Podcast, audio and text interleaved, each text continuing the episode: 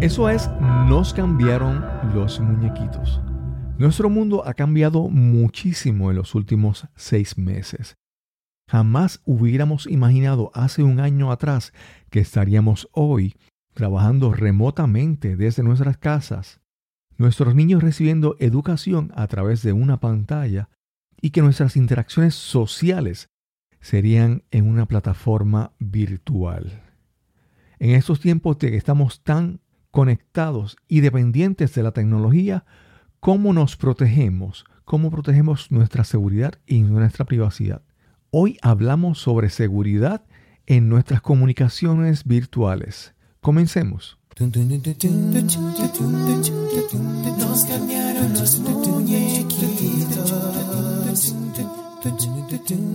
Mi nombre es Cristóbal Colón. Soy un comunicador, un bloguero, un podcaster. Y eso es, nos cambiaron los muñequitos, porque lo único constante en la vida es el cambio. Bienvenida, bienvenido a Nos cambiaron los muñequitos. Gracias por acompañarnos en este episodio, el número 131. Hoy conversamos con Ricardo Sánchez. Ricardo es un ingeniero de computadoras de la compañía Fiberwolf y hablaremos sobre cómo protegernos en este mundo cada vez más conectado, cada vez más dependiente de la tecnología. Esperamos que disfrutes esta conversación con Ricardo Sánchez.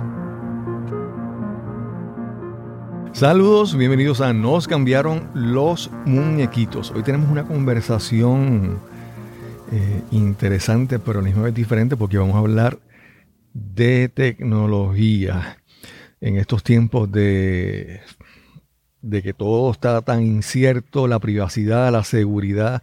Estamos conectados ahora más tiempo en, en, Internet, estamos comunicándonos por Zoom y de repente dicen que Zoom no es seguro y por lo tanto, la seguridad y la tecnología es muy importante y hoy vamos a hablar con Ricardo Sánchez. ¿Cómo estás, Ricardo? Saludos, ¿cómo estás, Cristóbal? Todo bien, todo bien. Ricardo es de la compañía Fiber Wolf. Fiber, pero Fiber de fibra, ¿verdad? Y Wolf. Fibra, correcto. De lobo. ¿Por qué sale, por qué ese nombre? ¿De dónde sale? Bueno, eh, Fiberwolf, eh, inicialmente nosotros, ¿verdad? el, el, core de los ingenieros teníamos dos expertise, que era la parte de seguridad y era la parte también de, de, el Internet Service Provider, ¿verdad? Muchos de los ingenieros también tenían un background en telecomunicaciones. Okay. Y pues muchas veces mezclamos esos dos, lo que tiene que ser la fibra óptica con la seguridad, ¿verdad? De, de vamos a decir, de lo que provee un lobo, eh, Okay. donde, ¿verdad? Se mueven en grupo y pues Sí. de ahí salió el nombre. Ricardo, una preguntita. Entonces, ya ah, mencionaste algo rapidito ahí, pero se me ocurrió algo rápido ahora y quiero preguntártelo antes que se me pase. Y es la parte de que ahora estamos todo el mundo conectados eh, constantemente y todo el mundo tiene conexiones, diferentes conexiones en sus casas, ¿verdad? Y hay personas que usan eh, la compañía telefónica, hay otros que usan la compañía de cable y hay servicios por ahí que dan de fibra óptica, ¿verdad? Entonces, yo entiendo, y esto tú me lo vas a aclarar, de que, por ejemplo, cuando una persona tiene eh, internet en su casa por cable TV, la velocidad puede, eh, puede, puede cambiar según, según mucha gente se conecta, puede bajar la velocidad y en comparación con la fibra óptica que, que no, no cambia. ¿Es, es eso cierto? Háblame sobre eso. Los Sí, medios- típicamente, típicamente lo- los Internet Service Providers, Mm. eh, cuando dan Internet, a- no a comercial, pero más a, a servicio residencial, eh, hacen lo que se llama un oversubscribing, ¿no? Eh, Ok. Básicamente ellos tienen cierta capacidad de Internet y se lo van a dividir entre todos los, los- Ok. los subscribers en esa área. Ok. Eh, ya sea, típicamente te dicen DSL, ¿verdad? Que es dedicado. eh, típicamente todo viene de, de- de una sola fuente que tiene cierta capacidad y lo va a dividir entre, ¿verdad? Las personas que estén conectadas. Eh, muchas veces es como cuando, lo mismo con las redes de celular, que no, Ujú. eh, lo- las compañías de celular no aguantan todos los celulares conectados a la misma vez haciendo llamadas, etcétera. Lo mismo pasa con el Internet y, es solo, ¿verdad?, de cuánta gente utiliza el Internet al mismo momento. La cosa con fibra óptica es que fibra óptica tiene un poquito más ancho de banda, ¿verdad? Ok. Y puede transmitir mucha más data versus lo que es cable TV o DSL, ¿verdad? Aunque cable TV también tiene bastante ancho de banda y DSL, ¿verdad? Depende. Pero fibra Claro. óptica, ¿verdad? Eh, mucho más ancho, entonces pues pueden eh, brindar mucho más internet a través de, a, las residencias. Pero todo, ¿verdad? Al, final, todo va sobre un, circuito que tiene un ancho de banda específico y pues se divide por ahí para abajo a través de, de, de las residencias. Pero fibra óptica, obviamente, cuando te ofrece un giga, eh, no te ofrece un giga, le, te haces un bandwidth, ¿verdad? Una prueba de ancho de banda, te sale 700, 600, 500. Y la gente dice, perfecto, tremendo, eso es lo que necesito Y, mucho más. Así que, sí, así es que trabaja más o menos ese negocio. Qué bien, qué bien. No te pregunto porque eh, yo he visto mucho en las redes sociales personas preguntando, mira, tengo esta compañía, pero estoy quejándome del servicio. Entonces, todo el mundo, como es tan crítico ahora, incluso eh, escuchaba en algún momento que la, antes el mayor uso de, las casas, ¿verdad? Internet era por las noches. Ahora, durante los picos durante el día, la gente trabajando desde la casa es, increíble. Y con la educación remota también, ¿verdad? Ricardo, ¿qué estudiaste? ¿De dónde, de dónde eres primero? ¿Dónde naciste y qué, y qué estudiaste? Bueno, pues yo nací en, San Juan, Puerto Rico. Y me crié, he vivido ¿verdad? toda mi vida en, en Bayamón, me crié en Bayamón eh, localmente. Estudié mi, mi, escuela básicamente después de la high en la Academia del Perpetuo Socorro en Miramar.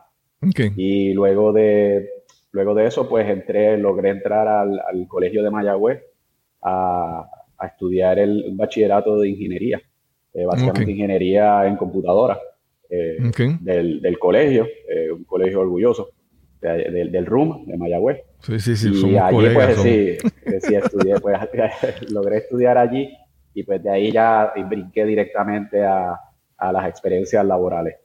Okay. Tú empezaste, aparentemente, no sé si tú o tus compañeros, pero hablaste algo de que tenían un, trasfondo en telecomunicaciones, ¿verdad? Sí, sí. Primero. Hay, otras personas, está el socio, ¿verdad? Eh, hay otras personas que tienen un background bien grande en la parte de telecomunicaciones y pues trabajaron con algunas empresas eh, bastantes años atrás en, eh, en, la parte de telecomunicaciones, de lo que tienen que ver las compañías de, bueno, diferentes compañías, una bien reconocida de cable TV, otros que pues, trabajan mucha área de fibra, sí, y trabajaron en esa área. Y porque muchas veces en el área de seguridad, eh, la, el área de seguridad sí, se, se, conecta mucho con la parte de redes. Tienes que entender claro, fuertemente el área de redes, especialmente en empresas grandes que tienen unas redes muy complejas y pues tenemos el personal, ¿verdad? Que típicamente diseña ese tipo de redes y podemos, eh, ¿verdad? Hacer un troubleshooting o, buscar los problemas cuando hay algún tipo de problema y cómo, cómo resolverlo. Claro, claro. En el caso de, por ejemplo, de, para tener una, explicación, ¿verdad? Eh, en el caso de cable TV, uno no, no, te puedo decir desde cuándo, pero yo siempre desde que recuerdo el cable te lleva a tu casa por, a través de un cable, lo que sea un cable coaxial. Y coaxial, Y, o sea que el medio ha sido el, el mismo, ¿verdad? pero lo, la tecnología, tanto en hardware como software, ha ido creciendo, progresando para que de ese medio físico exprimirle y lograr sacar el máximo, ¿verdad? Y así muchas, muchas cosas de tecnología se siguen usando los mismos medios. Por ejemplo, la línea telefónica a tu casa, si tienes una línea telefónica normal, convencional, pues se le sigue extrayendo eh, más beneficios según la, tanto en, hardware como, como en software, ¿verdad? A, a, eso, a esa comunicación. Sí, correcto. en la, bueno, la línea telefónica, como recuerda, empezamos con la parte de dial-up. Eh, todas esas, ¿verdad? No me acuerdo cuál era los Puerto Rico Networks y ICE Networks, me acuerdo.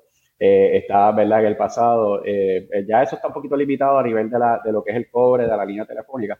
El coaxial te eh, ha aguantado desde el principio mucho ancho de banda, por eso es que todavía hoy en día te pueden ofrecer por coaxial o cable TV 200, 300 megas eh, en el, ancho de banda, ¿verdad? Y entonces que, para muchos pues es bastante, ¿verdad? La cosa es que después podemos hablar de eso otro tema donde empezamos a hablar de lo que es el download y el upload, ¿verdad? Porque mucha, vez, mucha gente se enfoca en la parte del download, pero por ejemplo ahora mismo que estamos haciendo este tipo de interacción, el video que está capturando la, la, laptop mía, ¿verdad? Se está enviando hacia el internet para hacer esta, y eso trabaja mucho con el upload. O sea que si puedes tener un download gigante, pero si el upload está bien bajito y empieza a pixelearse o algo, pues eso todo tipo de cosas son, son cosas en la industria que se usa, donde pues claro. deja más alto el download, pero el, upload se limita. Algunas veces te dicen, pues mira, tenemos 200 megas y tienes 20 megas de upload y muchas veces la gente dice, wow, talento, etcétera, que no son los 200, son los 20. Claro, claro. Sí, entonces, eh, para muchas personas que normalmente usan el, Internet como consumidores de contenido, pues la velocidad de, download es lo que le interesa. Pero en estos tiempos, cada vez uno ve más gente moviéndose a ser de consumidores de contenido a creadores de contenido y a establecer su negocio por internet. Y entonces de repente dice, ah, yo estoy tratando de subir este video a YouTube, pero me dice que tarda dos horas. Exactamente. Porque la velocidad de, subir, de, de, tú colocar un video o un audio en, internet, pues no es la misma que la de bajarlo, descargarlo. Exacto. Y, no solo eso, también durante lo que ha ocasionado la pandemia eh, del COVID, eh, ahora mismo pues eh, una mayoría, un 70 a lo mejor por ciento, 75% de, de, la, de la empleomanía está trabajando desde las casas y se está conectando por Zoom o Microsoft Teams o Cisco Webex. Y eso es, eso es igual, esa información tiene que salir de la casa y salir hacia la red. Entonces eso crea también mucho, mucho tráfico y congestión en la red del, del proveedor de, de, Internet. Ricardo, entonces tú trabajas más con corporaciones y con, con toda esta mayor actividad, o, por ejemplo, una compañía que tenía sus oficinas, ¿verdad? Física, como dice en inglés, brick and mortar. Para atender a sus clientes, de repente no tienen ese acceso y tienen que abrir medios adicionales para tener acceso con sus clientes y muchas veces los están abriendo eh, a, la ligera. En el caso, en el caso de que mencionaste a, Zoom, la compañía Zoom, era una compañía que mucha gente usaba, pero a partir de marzo eso tiene un crecimiento, un crecimiento increíble que es inesperado. Y entonces, me parece que las compañías, al tener que, abrir, por ejemplo, compañías que no tenían un sistema de, compra digital, ahora están ¿verdad? Todo el mundo está desesperadamente expandiéndose, buscando medios para, para conectarse y comunicarse con sus clientes. ¿Qué retos se han encontrado? ¿Cómo, cómo, ¿verdad? ¿Cómo está ahora la seguridad? ¿Cómo, cómo tienen que trabajarlas sin perder, ¿verdad? Moviéndose rápido para atender a, sus clientes, pero no sacrificando eh, la seguridad. No, sé si nos puedes hablar un poco sobre eso. Sí, bueno, eh, mucho de lo, eh, hay, hay muchas de las empresas que todo depende del tamaño de la empresa que estemos hablando. Si es una pequeña, muchas veces pues eh, algunas de estas ya tenían algún tipo de servicio que estaban, eh, que por ejemplo, que lo tenían en la nube y pues han logrado poder moverse. Pero eso es un grupo ¿verdad? bastante pequeño. Muchos de los, de los, de los eh, empresas hoy en día tienen algún tipo de recurso localmente ¿verdad? en la oficina y otros los tienen compartidos en la nube. Entonces muchas otras veces han tenido que, ¿verdad? no sé si habrás escuchado obviamente de los sistemas estos de VPN, donde entonces muchos han tenido que implementar esos sistemas últimamente, donde básicamente los usuarios se conectan desde sus casas a las oficinas o a cualquier servicio que tengan remoto y ahí automáticamente ¿verdad? poder trabajar. Muchos de los retos hoy en día es que eh, de momento usted tenía, por ejemplo, una empresa tenía protegido todas sus computadoras, todas sus PCs, todos sus servidores, ya sea ¿verdad? en el brick and mortar, por ejemplo. Pues tenía todo protegido con su, con su antivirus, con su sistema de monitoreo, etcétera. Entonces, de momento, empiezan todos los, los, empleados a trabajar remoto. Y entonces, todas esas, todas esas computadoras empiezan a conectarse remotamente a los recursos de las empresas. Entonces, de momento, toda esa inversión que tú hiciste en esas PCs que tenías ahí en la empresa, ahora de momento usted tiene laptops personales, eh, PCs personales, de lo que tenía la persona en la casa y esas, esas personas no tienen el, el, software de seguridad al día eh, y se están conectando directamente a los recursos de, de las empresas. Entonces, eso crea un riesgo de seguridad enorme.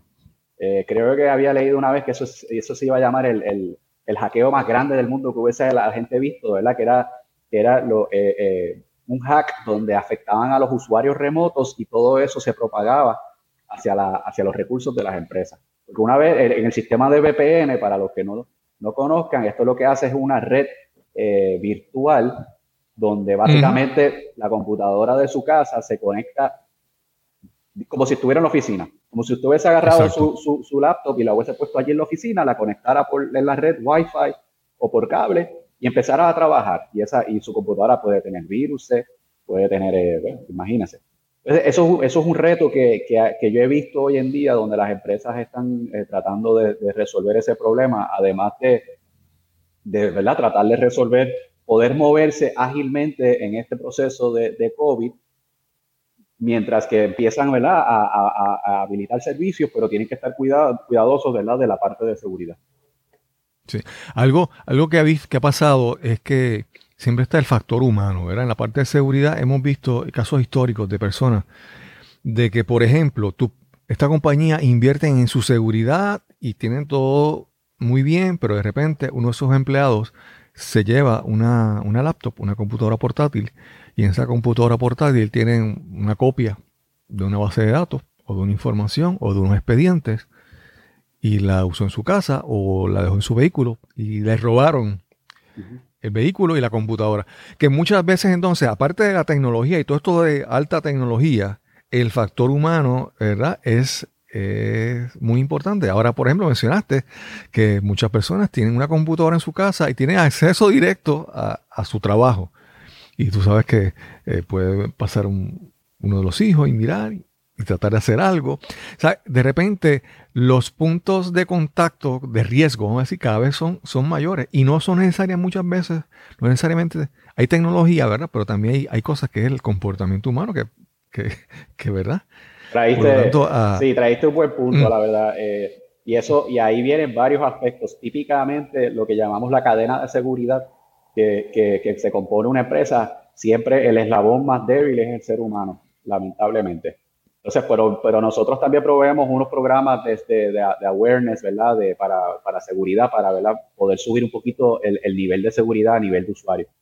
Pero eh, el, eh, el tema que usted dijo de la laptop que se lleva con data es bien, bien interesante porque, por ejemplo, eh, eso es un requisito que tienen ahora mismo, por ejemplo, un hospital bajo la ley IPA o cualquier tipo de doctor, etcétera, cualquier tipo de, de, dispositivo que tengan data médica o, o data lo que llaman PII, que es data privilegiada mm. del, del, paciente, esa, esa, laptop, típicamente las laptops, tienes que ponerle un, un, software que, que, dedica es para la parte de, de, encripción o cifrado de data. Claro. Porque, o sea, que claro. si esa, esa, esa, laptop tiene que estar ya con ese software que automáticamente, cuando está trabajando, le cifra la data. Si se pierde la, la, la, laptop o se la roba, no, no tienen acceso esa data y de hecho el software permite que hasta como los celulares que tú puedes hasta borrar la data remotamente.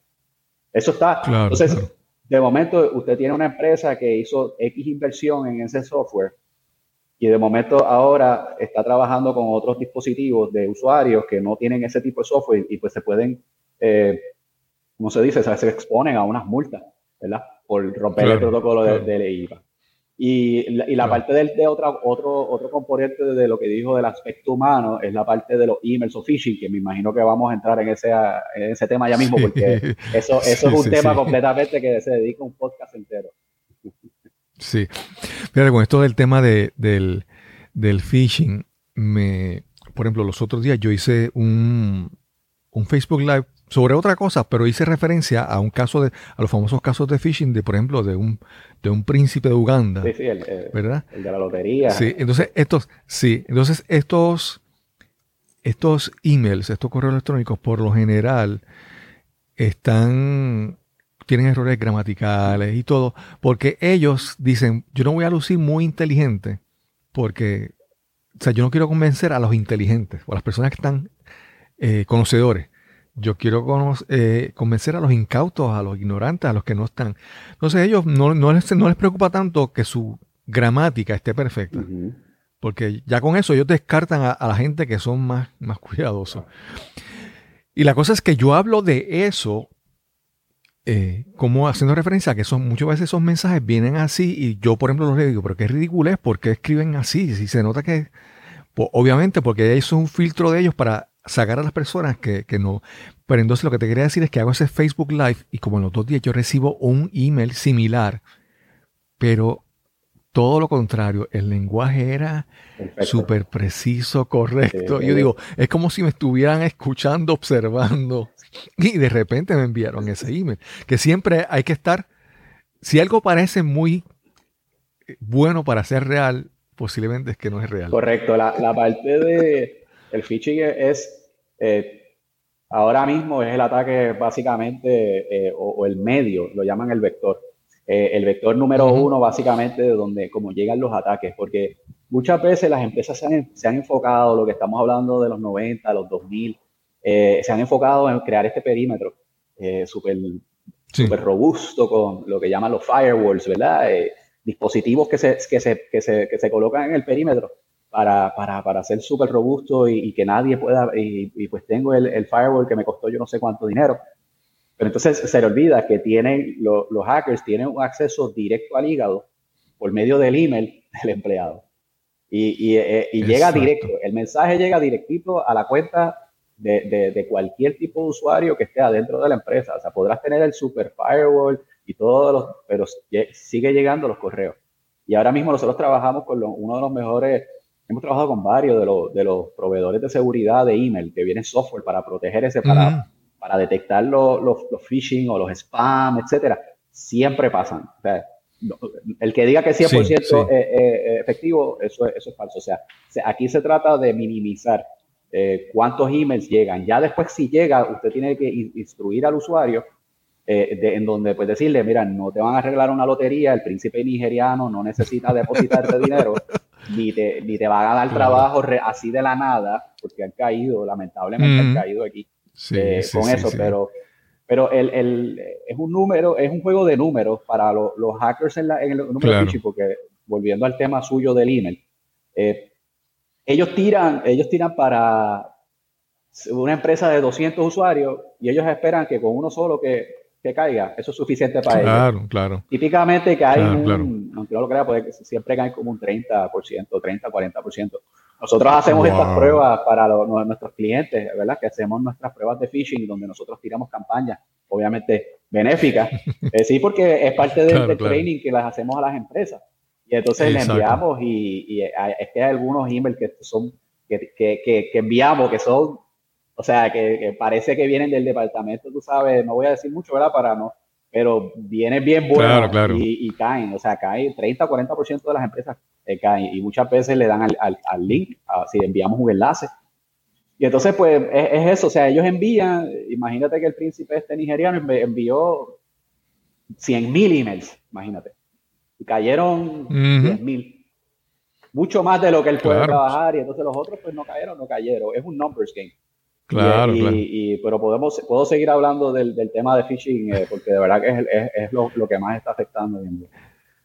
Sí, y, y lo, lo, entonces ahí lo que, algo que mencionaste que es muy importante es la parte de que no es tan solo lo que tú inviertes en tecnología. O sea, tú tienes que invertir en la educación de tus empleados. O tú como consumidor, tú tienes que también invertir en tu educación, porque no hay forma, ¿verdad? Esto, esto, esto que mencionas del, phishing son los mecanismos de lo que se conoce en inglés como social engineering, ¿verdad? Ellos conocen la conducta humana y saben que esto funciona, como tú mencionaste, a un por ciento. Tú le vas a decir tanto y, tanta gente va, va sí, a es, es el mismo aspecto de, por ejemplo, eh, el, tema de social engineering, por ejemplo, el, ejemplo clásico que, que no mucha gente conoce, pero otras sí, donde pues típicamente hicieron un ejercicio afuera de un banco donde empezaron a, arrojar, dejaron algunos dispositivos USB, eh, ¿verdad? USB storage de estos, los que usted entra en la computadora. Eh, USB los dejaron en el piso, dos o tres, hicieron este estudio y básicamente hubieron, eh, cayeron algunos empleados donde pues los recogieron. Ah, mira, un, USB eh, storage gratis, qué bueno, y, van a la computadora del banco y lo ponen ahí para, pues, para o, para ver qué es lo que había adentro, o para, para usarlo de uso personal. Y entonces eh, vienen algunos ataques donde eh, usted puede ejecutar ese ataque una vez se entre el USB en el, en el sistema de, de, la computadora y automáticamente puede ahí salir un virus y atacar la red entera. O, pero esa es la parte de social engineering, igual a la parte de phishing por email. Sabe que existe, que está pasando ahora mismo, este, se llama lo de por SMS, por mensaje de texto también y llamadas telefónicas. Sí. Sí. Ricardo, entonces, y no es como, y entonces eso, tú entras el, el aparato USB en, una computadora y no es como en las películas que sale una calavera.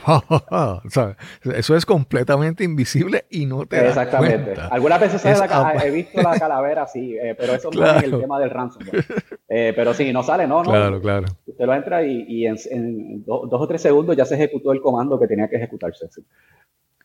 Claro, y ya que estamos hablando por eso, por ahí hay algo que la gente hace mucho y no te das cuenta, es la parte de que cuando tú estás, antes los primeros teléfonos móviles eran, tenían una entrada para un, enchufe para conectarle corriente y otro para datos, no eran cables separados con el, con el USB, con todas estas interfaces, todo eso ha evolucionado que carga por el mismo lugar donde recibe datos. Entonces, mucha gente está en lugares públicos y no tienen batería, y tengo que cargarlo. Y ven un cable, una estación, un kiosco de cargar y conectan. Y no se dan cuenta. Tienes que como que dudar, ser escéptico y decir, oye, cuando yo estoy conectando ahí, le estoy dando acceso a los datos de, mi, teléfono. Entonces, sí, entonces e, es eso de que ves un sitio público que hay kioscos para cargar tu teléfono, pero que tú ves que sale el cable y no ves dónde ese cable está, tú no sabes qué hay detrás, ¿verdad? Es, mejor que haya un enchufe y tú lleves tu, tu adaptador y tu cable y lo conectes. Había uno, un ataque que hicieron recientemente donde pues el, el, el dispositivo de, la cajita de, cargar para los iPhones, lo que se conecta a la pared, ahí hicieron un, circuito, hicieron y, ahí hicieron el hack. Adentro de esa cajita en donde en el cargador básicamente eh, te robaba la data del... Porque pues, ahora mismo los dispositivos para almacenar data USB son ahora mismo eh, mínimo, chiquito, y te aguantan 32 gigas, 16, 32 gigas. Entonces, pues, ese chip lo puedes insertar en cualquier lugar y te pueden robar la data, es verdad. Igual en ese aspecto, bien importante con, con cuando la gente está en el aeropuerto, que no se conecten en sitios, por ejemplo, los, los Wi-Fi gratis. Eso, los Wi-Fi gratis, eso, es, eh, eso es una llamada para que te, entren virus al, teléfono o a la laptop, etcétera, porque usted nunca sabe si es algún tipo de. Hay mucha gente de muchos de estos hackers están aburridos cuando están hasta esperando aviones y, se, y, prenden desde la laptop, pueden encender como si fueran un Wi-Fi y ustedes se conectan a la laptop de, ese. Y él está conectado al internet, o sea que él, él le está proveyendo internet ¿verdad? Usted ve, el, ah, mira, me conecté al internet, qué, qué, bueno, pero usted no sabe que toda la data está pasando por la laptop de ese, de ese hacker y le está robando todos los datos. Usted entra al banco para chequear el balance de la cuenta mientras está esperando el avión. Eh, no puede, de verdad que no puede, eh, tiene que estar eh, siempre con la parte de seguridad, siempre tiene que estar consciente, ¿verdad? Que, que usted introduce a, su, a su laptop o a su computadora o a, a dónde se conecta. Tiene que estar bien pendiente sobre todas estas cosas. Sí. Ricardo, mencionaste hace un momento el, el, VPN, el Virtual Private Network, que, todo surge originalmente de las, de las corporaciones que querían darle un acceso directo a, a un empleado desde su casa. Y yo le lo, hago la analogía que es como un túnel, ¿verdad? Es como si tú te vas por la autopista y tienes que estar todos estos carriles y todas estas salidas, pero de repente, si te vas por un, un, carril expreso, ¿verdad? O un túnel que te lleva directo al trabajo, pues básicamente eso. Y entonces evoluciona desde ser para solamente corporaciones y, y profesionales, ahora para todo el mundo en sus casas. Los VPN se han vuelto, para personas que trabajan en lugares públicos conectándose a redes Wi-Fi, se ha vuelto esencial porque el VPN, y ahí yo te lo digo y tú me lo, me abundas si es correcto, ¿verdad?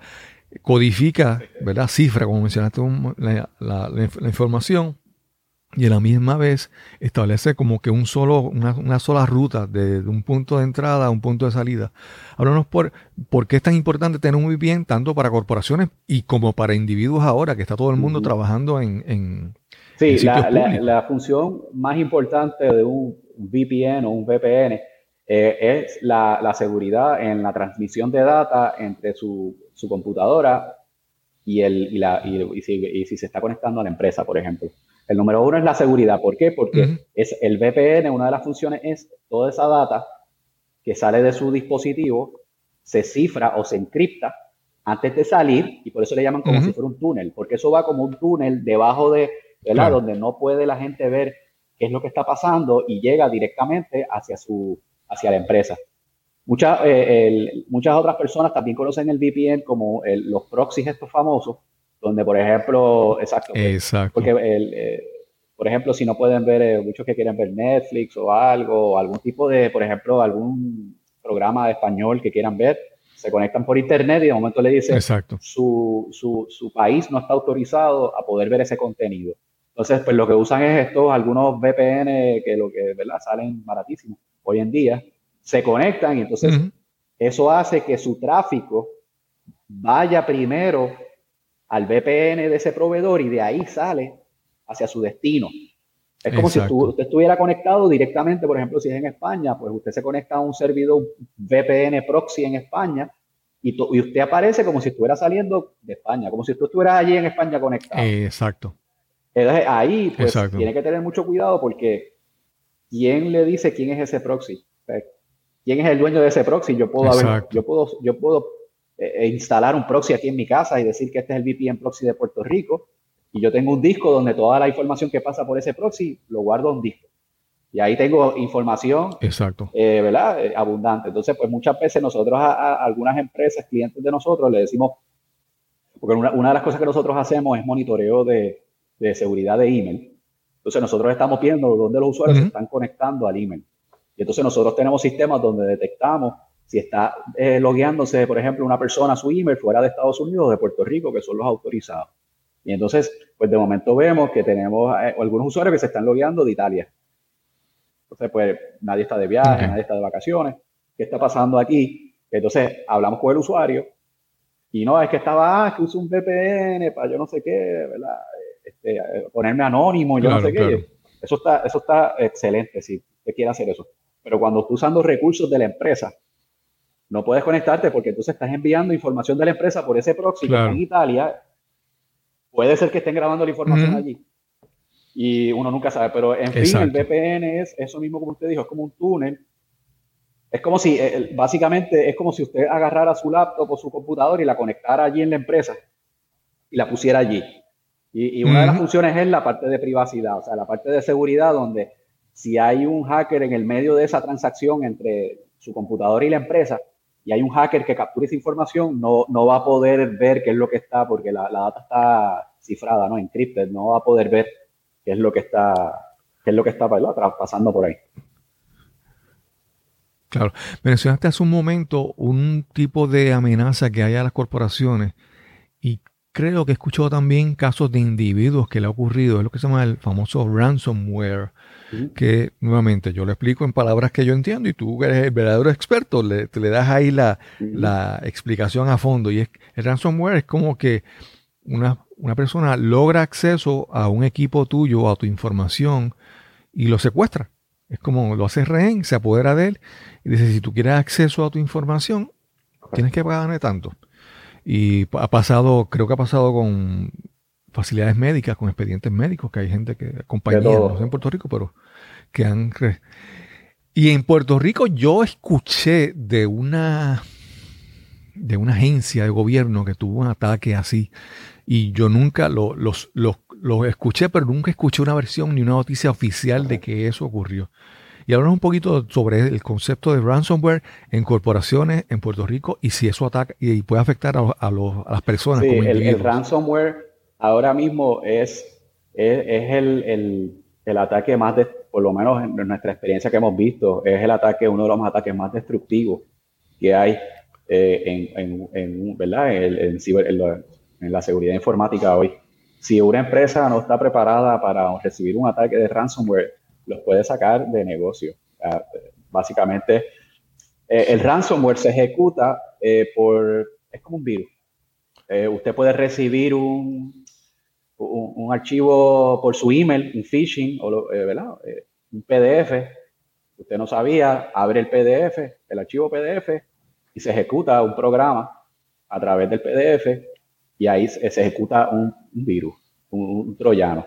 Básicamente, eso se llama, eso ejecuta el ransomware, y entonces lo que empieza a hacer el ransomware es que empieza a, a agarrar todos los archivos de su máquina y los empieza a cifrar los empieza a encriptar. Vamos a hacer, los hace picadillo, vamos a ponerlo así. Usted le da doble clic a su, a, su, a su Excel que lleva toda su data financiera ahí. Excel no puede abrir el programa. ¿Qué pasa aquí? No Déjame abrir este otro Word que tengo todos mis documentos, la secretaria, eh, todo. Déjame abrir mi sistema financiero para, hacer, para enviar facturas y hacer la facturación, la nómina. No, error, no puedes acceder. ¿Qué pasó aquí? Entonces, ese, ransomware que se ejecutó en su máquina empieza a buscar otras máquinas en la red para así esparcir, ¿verdad? Eh, este, propagarse de una máquina a otra y empieza a propagarse por toda la red hasta que llega a sus servidores, donde está su data, y ahí agarra toda su data y se la hace básicamente picadillo. Eh, entonces, los hackers entonces le enseñan una, una, página al usuario, la calavera que habíamos hablado, ha salido la calavera, lo que sea, sale de todo. Entonces decía, este saludo, su, su, data ha sido encriptada, nosotros tenemos la, la llave para poder devolverla como estaba y me tienes que pagar tanto en bitcoins. Bitcoin, como sabes, es la criptomoneda. Eh, no, no, no, hacen nada de transferencia bancaria, ni nada de cash, ni nada de eso, porque eso, eso es, se puede, eh, lo que se llama tracear, ¿verdad? Se puede seguir, pero la, con criptomoneda, eh, el, modelo es para eso mismo, para, para el anonimato. Y pues tienes 24 horas para pagarme. En Puerto Rico nosotros hemos trabajado con empresas privadas que le han pedido 200 mil dólares. sí, eh, el gobierno, pues le ha pasado también. El gobierno es como cualquier otra empresa, ellos no son, eh, este, y es un poco más complejo porque tienen los sistemas bien grandes, ¿no? Eh, y entonces el, Exacto. se pusieron, ¿verdad? Esta empresa en particular se puso, pusieron a negociar, al final tuvieron que pagar 40 mil dólares para que le devolvieran los datos. Entonces, ¿por qué? Porque la empresa no, no tenía, por ejemplo, en este caso, no tenían un backup de la data. Y muchas veces, sí, porque típicamente el modus operandi en este caso es restaurar data de backup, no hay break. O sea, si la data está cifrada, está cifrada. Eh, a menos que exista, muchas veces, el, eh, por ejemplo, el FBI hace colaboraciones donde ellos ya han hecho algunos, los ransomware tienen nombres también, por ejemplo. Hay versiones de ransomware, o sea, tiene uno de los más famosos, pues el WannaCry, que pasó en, en ese aspecto que usted habla. Y, entonces muchas veces ya le dan las llaves, hay algunas llaves ya disponibles, pero muchas veces los ransomware son nuevos. Y, eso, y lo mejor es, sacar de, backup, restaurar de backup. Muchas veces el backup lo tienen entonces allí mismo. Entonces el problema es que cifró la data y cifró los backups también. Entonces perdiste los backups también. Tienes que tener los backups offsite en un sitio donde no esté completamente desconectada de la red para protegerlos. Pero eh, en fin, eh, eh, eso es lo que es un ransomware attack y pues obviamente como sabe, pues es, es destructivo porque imagínate, le agarra todos los subpodcasts, se los borra todos, o sea, es algo bien, bien, de verdad que bien destructivo. Sí. Vamos a una pausa y regresamos inmediatamente a nuestra conversación con Ricardo Sánchez.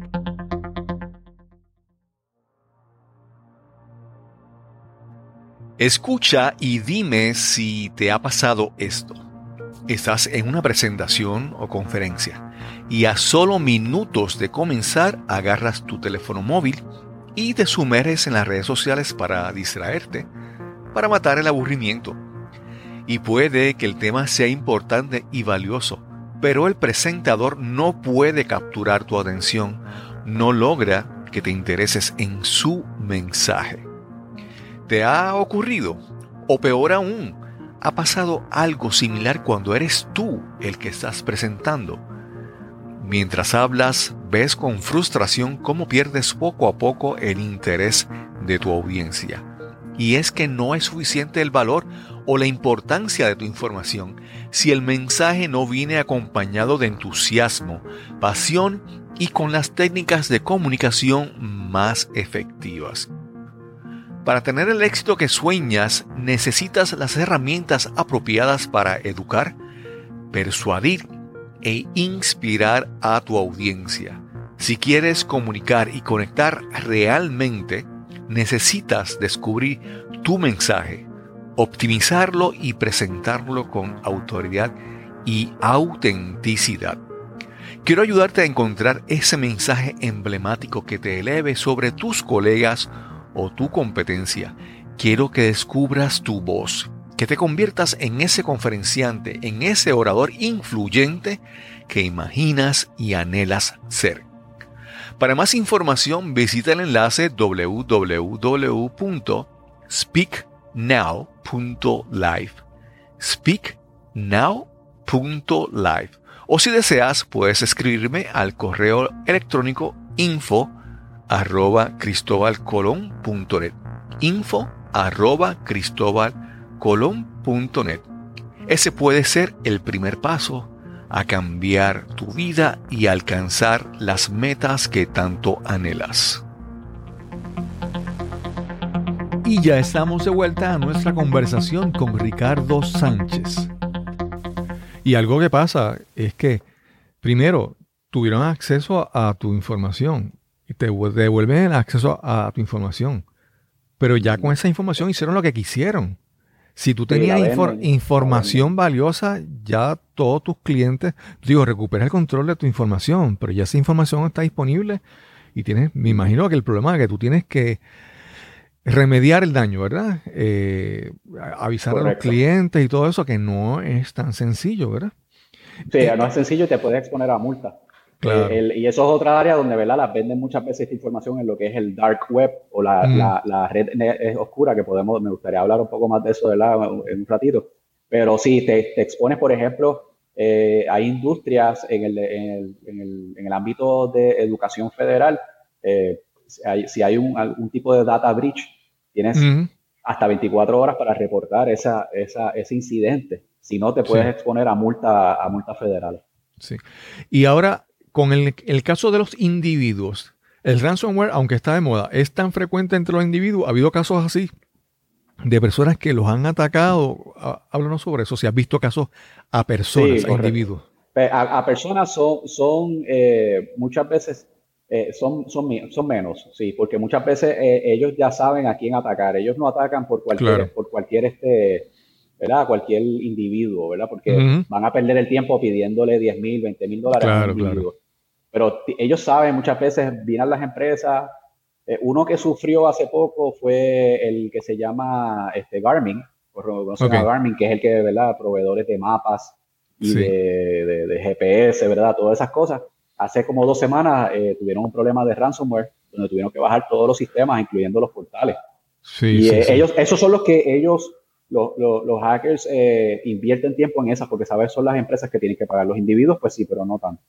Yo recuerdo en el caso de Garmin que, que como que los sistemas, porque esto, los sistemas de Garmin ya está muy accesible para personas que entrenan deportistas en sus relojes y todo eso.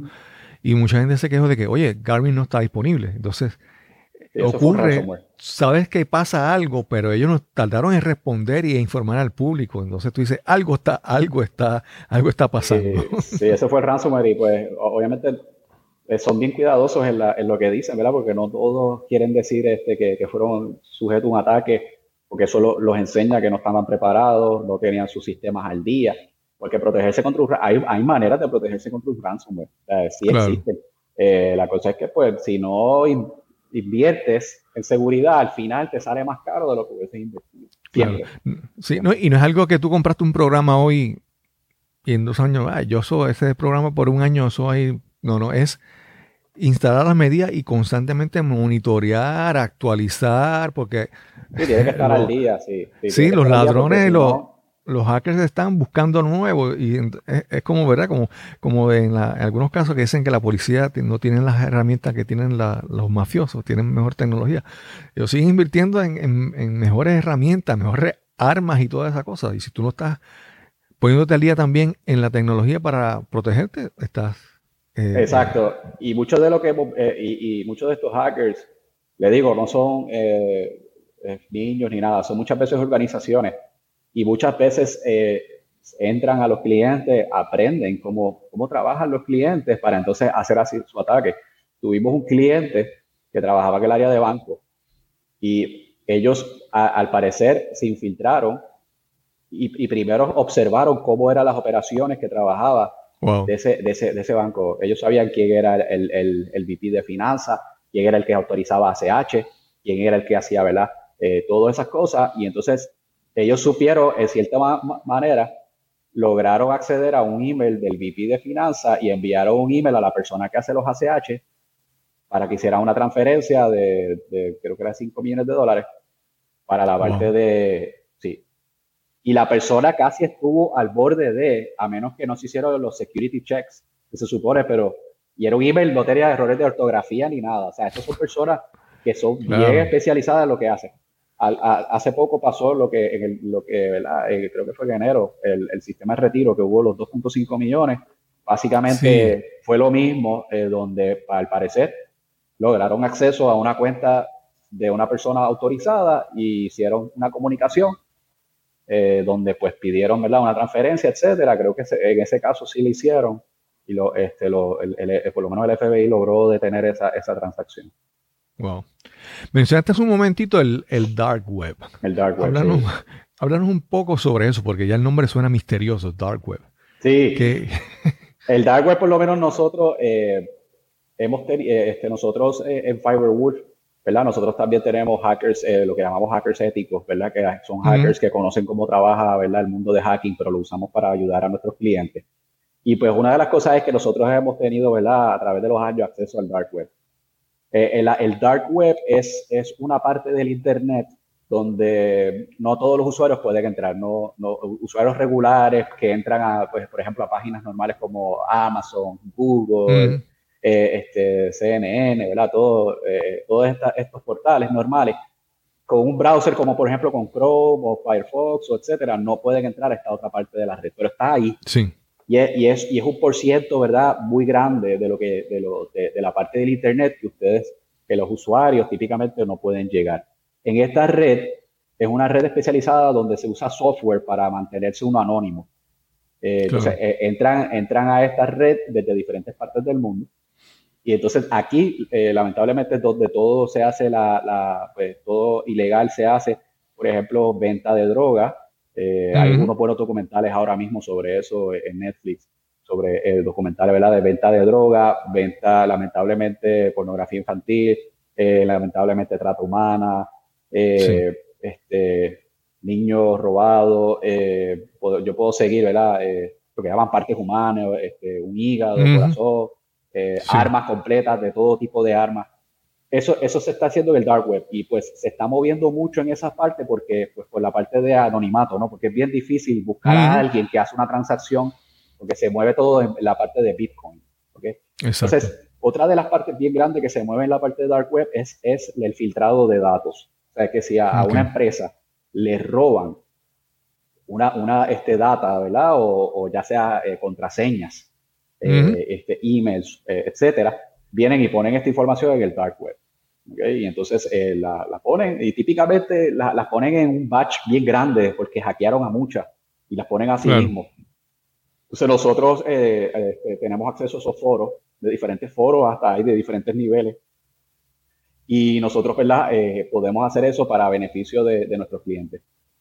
nosotros en Firewolf hicimos un estudio más o menos de como 100 empresas grandes en Puerto Rico y más del 70%, eh, 70%, 75% tiene información en el dark web que ellos ni saben. Eh, wow. Sí, emails o contraseñas, eh, no lo saben. Y entonces, pues, ¿verdad? Nos da pena porque pues, ojalá supiera, ¿verdad? De esto, pero, pero la parte del dark web es bien interesante y pues, eh, este, nada, pues, pues nosotros tenemos acceso a eso. Ricardo, cuando hablamos de todo esto, hemos hablado de, ah, hemos entrado entre dos, dos eh, rangos, ¿verdad? Dos áreas principales. Hemos hablado de las corporaciones y a veces caemos en la parte de los individuos porque todos, ¿verdad? Se, eh, se interactúan.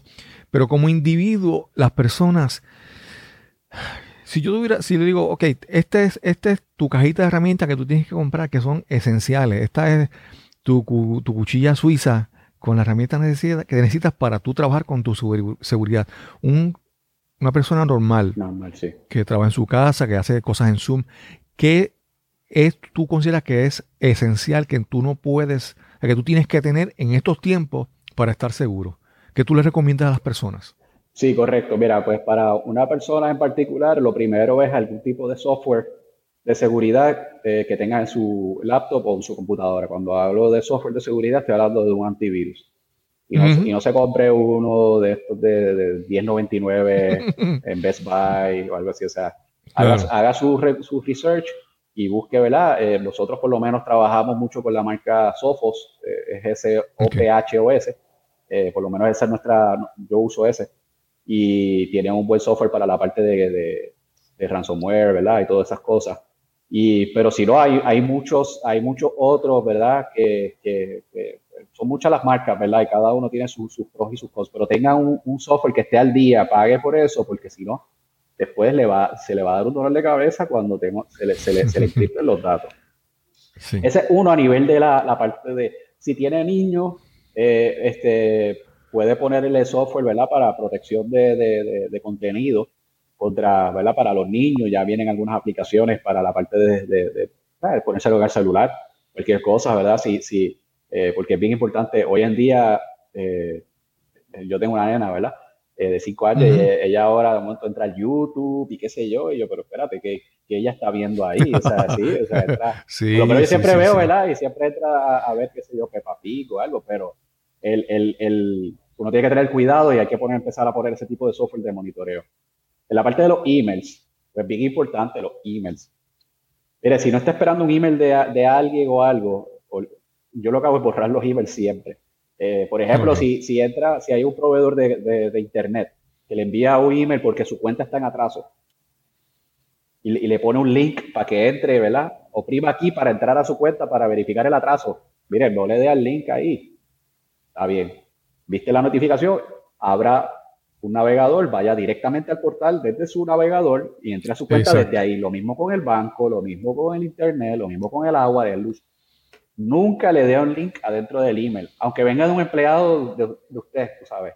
Tiene que saber a dónde va a ir y muchas veces si le ponen un link, usted le pone el, ratón, vamos, el mouse encima mm. del link y usted puede ver abajo a dónde lo va a llevar. Tiene que estar bien seguro antes de darle ese link. Así que, pero si tiene también un software de seguridad, eh, como el que le acabo de recomendar, si le da el link y lleva algo malicioso, automáticamente se lo, se lo, lo detiene.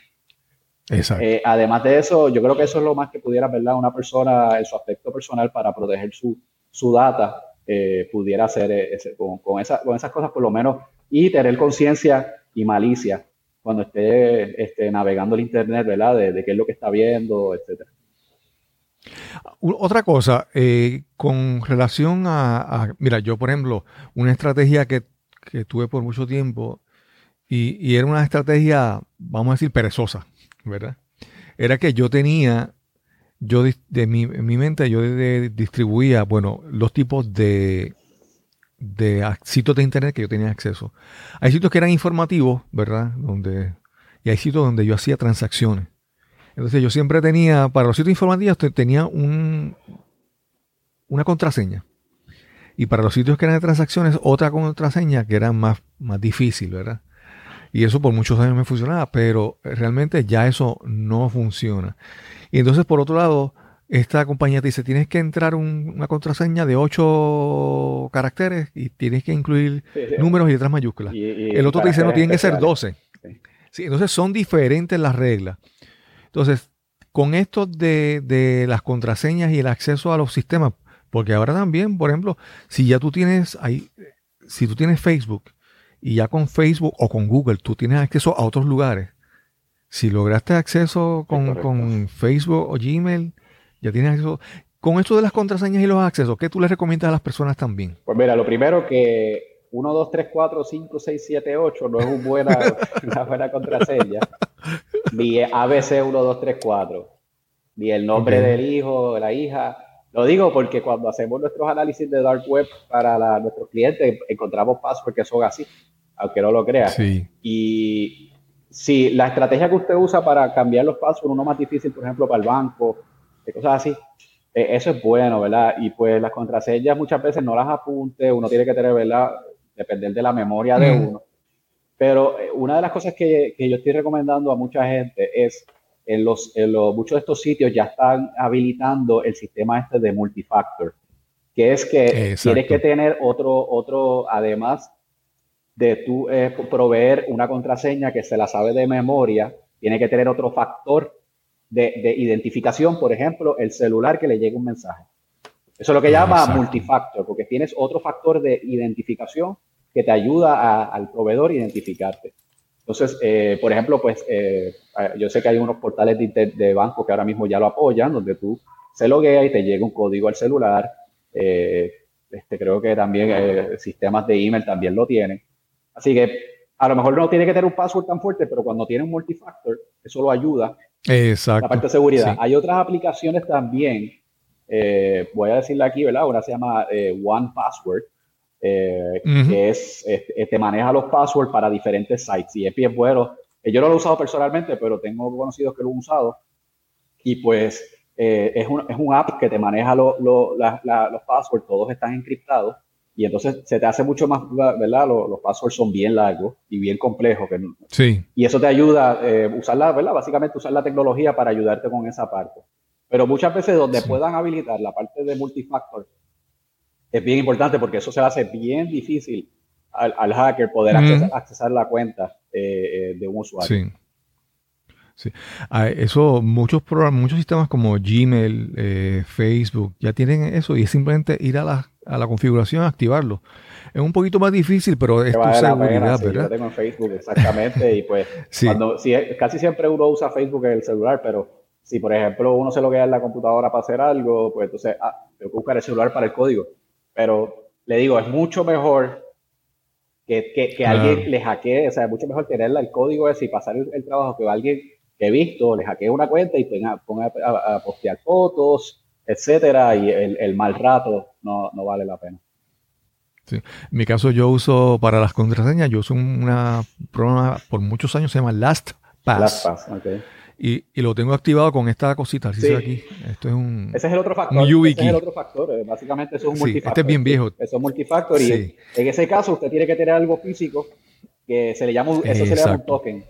Y entonces, ese token eh, es lo que. Ah, bueno, de verdad, ese está difícil también. Está difícil. sí. Sí, porque cada vez estamos, mira, es mejor que te vayas acostumbrando porque esto no se va a poner cada vez más fácil, se va a poner cada vez más difícil.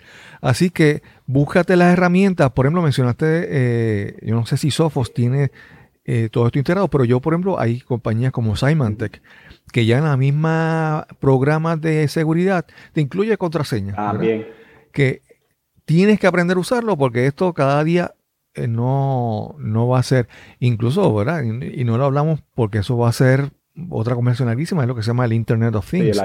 Eh, cámaras que se conectan a Internet, el, aire acondicionado que se conecta al Internet, todo, ¿verdad? y, ahora todo. Ya vienen hacks para ah, eso, ya, vienen, ya estaba leyendo de algunos, algunos hacks que, porque típicamente, por ejemplo, vino uno, creo que era para la este, las bombillas estas, este, los smart bulbs, las bombillas inteligentes, típicamente tienen como una, una, una controladora eh, que, que, tienen que poner en la casa para poder controlar estas bombillas. Y ya eh, existe un, un, hack donde básicamente usted puede pasar por al lado de la casa y, y, por medio de wireless conectarse a la cajita y entrar a la, y por ahí entras a la casa entera. Sea que sí, tienes, tienes que estar con esta parte de Internet of Things, eso es como dijo otra conversación, pero tiene que estar siempre yo no tengo nada, yo no tengo nada. Yo para decirle, yo soy tecnológico, yo no tengo nada, nada de eso. No, mira, yo, yo, yo no sé si este cuento que te voy a decir es paranoia o es real, ¿verdad? Pero a mí me ha pasado en varias ocasiones.